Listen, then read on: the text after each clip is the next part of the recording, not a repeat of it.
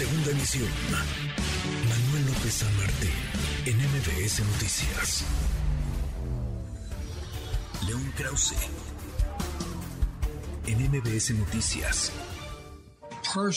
La libertad personal es fundamental para los estadounidenses. Ese ha sido el trabajo de mi primer mandato, luchar por nuestra democracia. Pero tú sabes, alrededor del país, extremistas de MAGA están haciendo fila para tomar esas libertades básicas, recortando la seguridad social que has pagado con toda tu vida, mientras reducen los impuestos para los más ricos. Terminemos el trabajo, sé que podemos, porque estos son los Estados Unidos de América. Se destapa Joe Biden, quiere buscará la reelección, quiere otros cuatro años en la Casa Blanca. El asunto es si puede. Querido León, León Krause, qué gusto saludarte, ¿cómo estás? Querido Manuel, ¿cómo estás? Quiero saludarte. Igualmente, León, muy, muy buenas tardes. De que quiere, quiere, pero eh, ¿le alcanza? ¿Puede Joe Biden?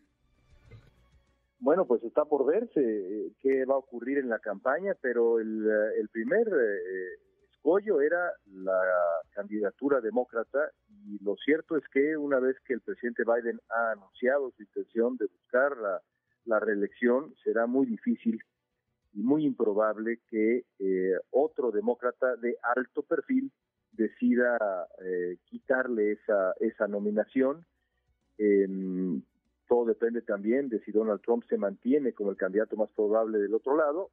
Donald Trump tendrá, creo yo, rivales más serios, pero mientras sea así, lo, lo más probable, insisto, es que tengamos una reedición de la contienda del 2020 Trump contra Biden. Cuatro años después, para los dos, porque los dos ya, pues sí, ya tienen la edad que sabemos que tienen. Híjole, pues sí, cuatro años después, increíble, ¿no, León? No sé, no sé qué tan bien o mal hable eso de la política estadounidense, el que no se hayan logrado formar eh, cuadros competitivos ni en el Partido Republicano ni en el Partido Demócrata, porque ninguno de los dos, vaya, más allá de la edad, es que entusiasme demasiado al electorado. ¿Cómo lo ves? Bueno, la, la, la realidad es que vamos a ver una eh, elección muy singular. Yo te diría que es una elección de dos negativos. El electorado no quiere a Joe Biden, pero es probable que quiera menos a Donald Trump. Eh, será una batalla muy singular, no de entusiasmos, sino digamos de elegir al menos malo, al que menos disgustos provoque, y en esa contienda es posible que el ganador sea finalmente eh, Joe Biden, porque si Biden no es popular, y mira que no lo es, Donald Trump es todavía menos popular. Lo podrá hacer con la base republicana, eh, como Biden lo es relativamente con la base demócrata, pero con los votantes independientes Biden es más popular que Trump, o por lo menos menos impopular. Y creo yo que al final, si esos dos son los candidatos, tendremos una elección, digamos, de doble negativo. Pues sí.